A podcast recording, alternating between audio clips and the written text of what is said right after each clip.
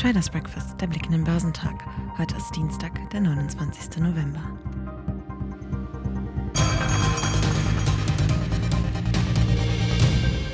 Proteste in China gegen die strikten Corona-Beschränkungen im Land haben den Anlegern an den US-Aktienmärkten und auch in Europa zum Wochenstart die Stimmung vermiest.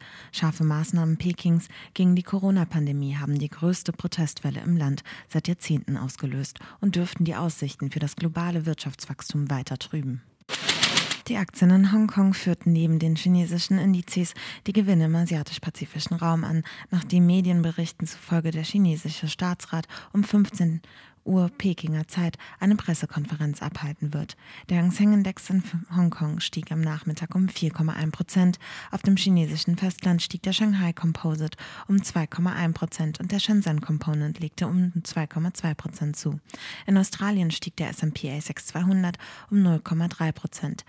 Der südkoreanische Kospi wurde um 0,9 Prozent höher gehandelt. In Japan fiel der Nikkei in Japan um 0,4 Prozent.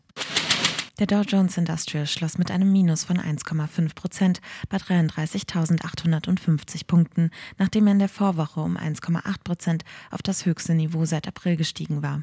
Der marktbreite S&P 500 verlor am Montag 1,5 Prozent auf 3.964 Punkte. Der technologielastige Nasdaq 100 sank um 1,4 Prozent auf 11.588 Zähler.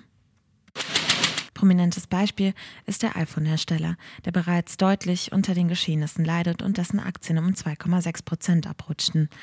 Ein Bericht über einen weiteren Todesfall im Zusammenhang mit einem Antikörper zur Behandlung von Alzheimer belastete die Papiere von Biogen, die über 4,3 Prozent absackten. Die Titel des schwedischen Entwicklungspartners BioArctic standen noch stärker unter Druck. Nach der Veröffentlichung persönlicher Daten von bis zu 533 Millionen Facebook-Nutzern muss der Mutterkonzern Meta in Irland 265 Millionen Euro Strafe zahlen. Die Meta-Titel verloren letztlich 2,4 Prozent. Der DAX schloss mit 1,1 Prozent tiefer bei 14.383 Punkten.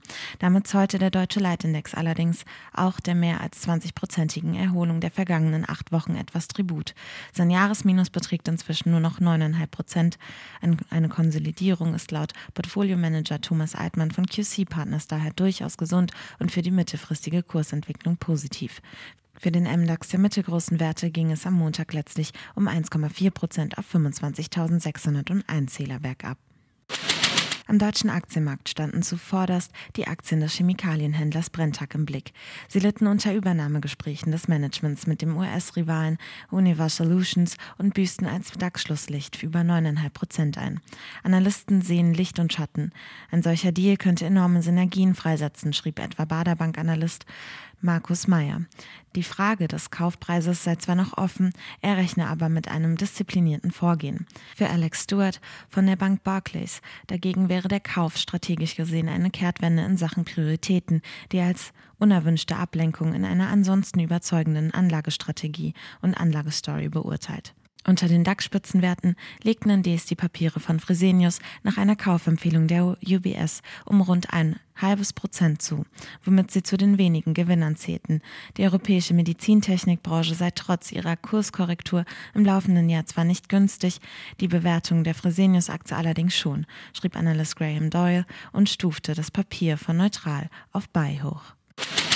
Für Europa wird das Wirtschafts- und Industrievertrauen für November veröffentlicht. In Deutschland werden die Verbraucherpreise gemeldet, in den USA wird das Verbrauchervertrauen veröffentlicht. Geschäftszahlen kommen von Aroundtown, Adler Group und EasyJet. Der DAX wird heute bei 14.509 Punkten erwartet.